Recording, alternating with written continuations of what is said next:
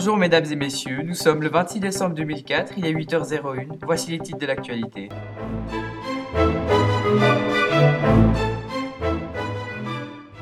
Un séisme de magnitude 9,2 s'est produit au large de l'île de Sumatra, qui a provoqué un tsunami avec des vagues de plus de 30 mètres de haut.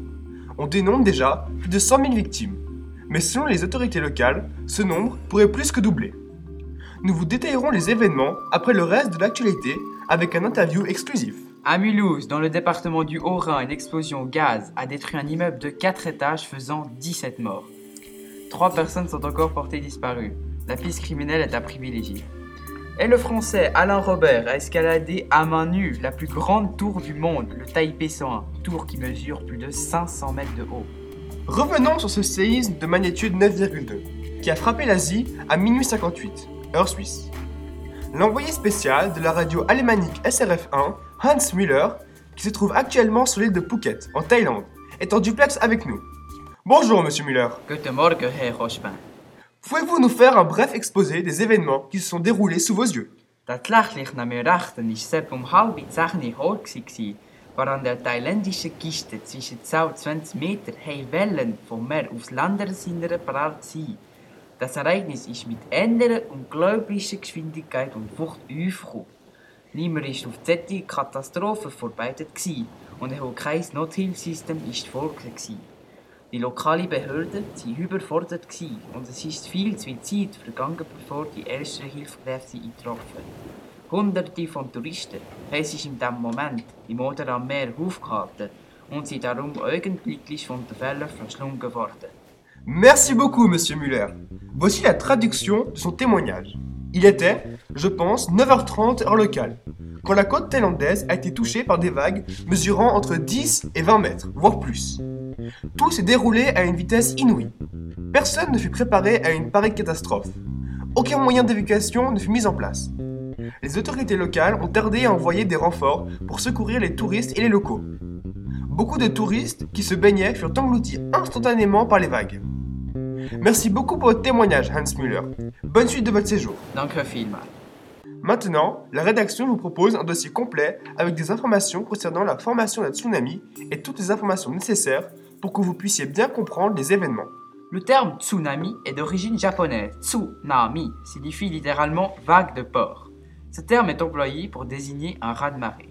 Pour qu'un tsunami ait lieu, il doit avoir un séisme sous-marin. Il entraîne soudain un déplacement d'une énorme quantité d'eau. En pleine mer, en eau profonde, ce mouvement engendre des vagues d'une très grande amplitude et d'une hauteur très faible, qui se répandent à grande vitesse à travers l'océan. Les vagues peuvent atteindre les 800 km/h. En atteignant les côtes, les vagues prennent de la hauteur, jusqu'à 25 mètres. Les vagues submergent le littoral et s'enfoncent parfois profondément à l'intérieur des terres. On dénombre environ 250 000 victimes.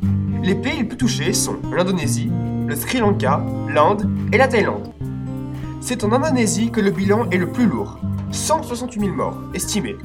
Et au Sri Lanka, le nombre s'élève à 35 000 morts. De nombreux pays ont apporté leur soutien avec l'aide de la Croix-Rouge en fournissant de l'argent et des denrées alimentaires. Le tremblement de terre ne semble pas avoir affecté le milieu marin au large des côtes. En revanche, les zones littorales ont été touchées. Récifs coralliens détruits, mangroves dévastés et terrains agricoles inondés. Mais les dommages les plus importants sont invisibles. Pollution des sols par des produits chimiques déversés lors de la destruction des infrastructures et contamination des sources d'eau potable. Des substances toxiques et cancérigènes ont été retrouvées dans l'eau. Près de 400 villages furent rayés de la carte, plus de 3000 maisons furent démolies et 2000 endommagées. Les conséquences à court terme sont diverses, comme les dégâts que ce tsunami a pu causer. La conséquence majeure est bien évidemment le nombre de morts et de blessés.